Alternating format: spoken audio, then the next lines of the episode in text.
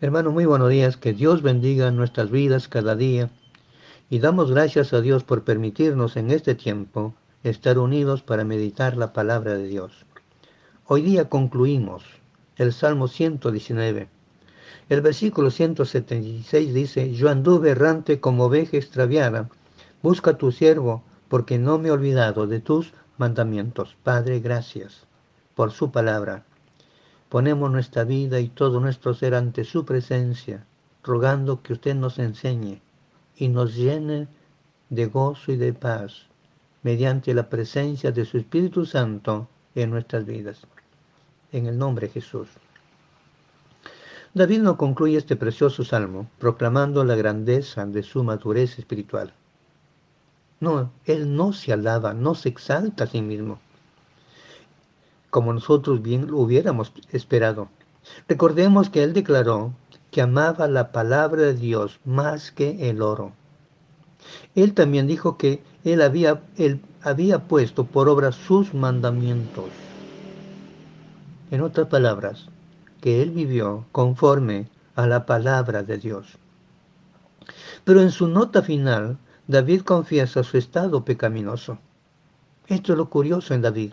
Él dice, yo anduve errante como oveja extraviada. En la versión de la Biblia al día dice, me he apartado como oveja extraviada. Recordemos que David muchas veces es símbolo del pueblo Israel. Y si aplicamos este principio a la nación de Israel, podemos decir que Israel es el rebaño de Dios. Y en verdad que es el rebaño de Dios. Cuando en Juan capítulo 10, en el Evangelio de Juan, que cuando Jesús anuncia que es el buen pastor de las ovejas, Él dice, yo soy el buen pastor que su vida da por las ovejas. Las ovejas a las que Jesús menciona es Israel. Él vino a morir por su pueblo, pero también por toda la humanidad. Él vino a rescatar a su pueblo, pero también por toda la humanidad. Y los judíos entendían bien esto de que ellos eran el pueblo privilegiado de Dios. Mire lo que dice el Salmo 95, versículo 7. Porque Él es nuestro Dios, nosotros el pueblo de su prado y ovejas de su mano. Si oyeres hoy su voz, ellos sabían que eran las ovejas o el pueblo de Dios. Sin embargo, estas ovejas se extraviaron se apartaron de Dios, adorando dioses que no eran dioses, y ellos por tanto fueron esparcidos y perdidos. Muchos se perdieron. Recordemos que Dios castigó a esta nación, trayendo sobre ellos ejércitos poderosos, los cuales mataron a la mayor cantidad de gente. Solamente un remanente fue esparcido, solamente un remanente se salvó de ser muerto. Ellos fueron esparcidos. Mire lo que dice el Salmo 44.11. Dice, nos entregas como ovejas al matadero y nos has esparcido entre las naciones. Y esto se cumplió en Israel. Primeramente por Asiria, luego Nabucodonosor, luego el general Tito en el año 70, donde todos fueron esparcidos. No quedó uno en la nación de Israel. Pero también en Jeremías 50, versículo 7 dice, rebaño descarriado es Israel, leones lo dispersaron, el rey de Asiria lo devoró primero. Y Nabucodonosor, rey de Babilonia, lo deshuesó después. Pero recuerde que fue durante el año 70, el general Tito, cuando fue y destruyó Jerusalén, todos los judíos fueron esparcidos. Millones murieron pero muchos fueron esparcidos. Aquellos que no estaban dentro de los muros de Israel fueron esparcidos. Hasta el día de hoy son pocos los que han regresado. Esta triste condición es profetizada en la oración de David en el versículo 176. Pero hay un día en el futuro en el cual Dios buscará sus ovejas perdidas. Ezequiel 34:11 dice, porque así ha dicho Jehová el Señor. He aquí, yo, yo mismo iré a buscar mis ovejas y las reconoceré. Como reconoce su rebaño el pastor el día que está en medio de sus ovejas esparcidas. Así reconoceré mis ovejas y las libraré de, los, de todos los lugares en que fueron esparcidas, el día nublado y de la oscuridad. Dios va a visitar a su pueblo, los va a volver a reunir. Y Miqueas capítulo 2 versículo 12 dice, de cierto te juntaré todo, oh Jacob, recogeré ciertamente el resto de Israel, lo reuniré como ovejas de Bosra, como rebaño en medio de su aprisco, harán estruendo por la multitud de hombres. Los que habitan ahora en Israel todavía son pocos. Israel todavía está esparcida en todas las naciones, pero un día vendrán todos a esta nación de Israel, porque Dios los hará regresar a su pueblo. Ellos volverán a estar unidos como un rebaño, porque Dios los volverá a unir en su tierra, en Israel. En cierto modo, nosotros los cristianos también somos como ovejas que se han extraviado. Isaías 53, dice, Todos nosotros nos descarriamos como ovejas, cada cual se apartó por su camino, mas Jehová cargó en él el pecado de todos nosotros. Este verso no solo se aplica a Israel, también a los cristianos como pueblo de Dios, y en sentido también a toda la humanidad. A través de los siglos, este pasaje ha sido un testimonio firme de la condición pecaminosa de toda la humanidad. Todos nos hemos apartado de Dios como ovejas descarriados. Todos nos hemos descarriado, todos hemos pecado, nos hemos apartado del buen pastor. El pecado es una realidad en toda la raza humana, porque todos hemos pecado contra Dios. David, a pesar de amar la palabra de Dios, no se cubre de ese aire de, haber alcanzado la madurez espiritual. Él no dice, yo soy tan maduro espiritualmente que ya no peco.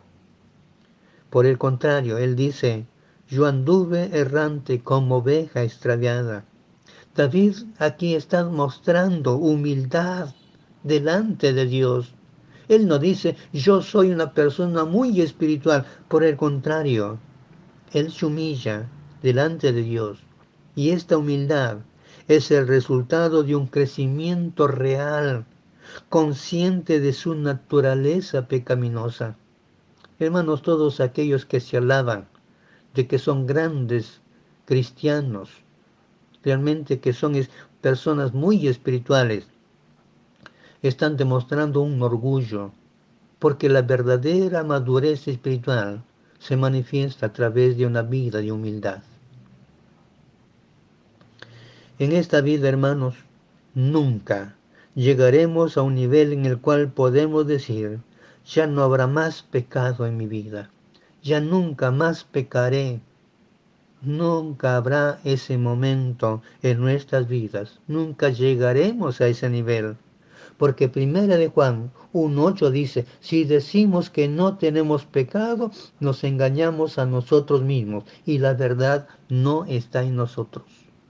Mientras estemos en esta carne, todavía tenemos esa naturaleza pecaminosa que nos puede llevar a tentar y pecar contra Dios. Justo cuando pensemos que hemos llegado a la madurez espiritual, bastará un paso falso o un pequeño pecado, como decimos nosotros, para darnos cuenta de nuestra realidad. Somos pecadores, hermanos. No hay nadie en el mundo que pueda decir que no ha pecado. Todos somos pecadores. Nadie es inmune al pecado. Solo seremos libres del pecado cuando Cristo venga y nos transforme y nos haga a su imagen y semejanza. Entonces el pecado no podrá enseñorearse de nosotros, porque Cristo nos habrá dado una naturaleza espiritual en donde el pecado no puede señorear. En esta vida, hermanos, siempre seremos como una oveja extraviada, dada a descarriarse del rebaño de Dios. Pero David no está satisfecho con permanecer en el pecado. El cristiano tampoco debe estar satisfecho con haber pecado y quedarse tranquilo sin hacer nada. David clama a Dios, dice, busca a tu siervo. En la otra versión dice, ven y encuéntrame. Es lo que debemos hacer nosotros. Señor, yo he pecado. Perdóname. Esta es la, la diferencia de la verdadera vida espiritual y de lo que es falso o fingido. El, el, cristiano que peca reconoce su pecado, lo confiesa y se aparta. Busca a Dios. Todos pecamos, pero el verdadero cristiano está dispuesto a confesar y abandonar el pecado para vivir en santidad, en obediencia a la palabra de Dios. Los que tienen un compromiso real con la palabra nunca se sentirán cómodos con el pecado. Todos aquellos que hemos hecho un compromiso real con, con la palabra de Dios, nunca estaremos satisfechos por haber desobedecido a Dios. Queremos cambiar, pero debemos reconocer que somos siervos inútiles, imperfectos, como lo hizo David delante de Dios. Somos esos siervos inútiles. Cuando nos demos cuenta de que hemos pecado, clamemos a Dios, digámosle, busca tu siervo, porque no me he olvidado de tus mandamientos. Yo quiero seguir viviendo conforme a tu palabra. Restáurame. Esto es lo que hace un hijo de Dios. No es el conocimiento que David tenía de la palabra, sino su amor y compromiso con la palabra que convirtió a David en un hombre conforme al corazón de Dios. Hermanos, vamos a crecer espiritualmente cuando estudiamos la palabra de Dios y cuando vivimos lo que vamos aprendiendo de la palabra de Dios. Es la manera que tenemos para crecer espiritualmente. Un compromiso total con la palabra de Dios hará la diferencia en nuestra vida. Este es el verdadero asunto de la vida. Un verdadero compromiso con la palabra. Decidir obedecer y vivir conforme a la palabra, sujeto bajo la mano poderosa de nuestro Dios. Esto es lo que nos convertirá en una persona conforme al corazón de Dios. Ya tenemos el desafío, hermanos. Dios quiere que seamos conforme a su corazón pero tenemos que conocer la palabra, vivir conforme a la palabra, estar sujeto bajo la mano poderosa de Dios, para que Dios sobre nuestra vida nos cambie, nos transforme, para ser hombres y mujeres conforme al corazón de Dios. Que Dios nos siga bendiciendo, hermanos. Gracias, amado Padre, por su palabra. En sus manos entregamos toda nuestra vida. Glorifíquese, Señor, trayendo cambios maravillosos. En el nombre de Jesús. Amén.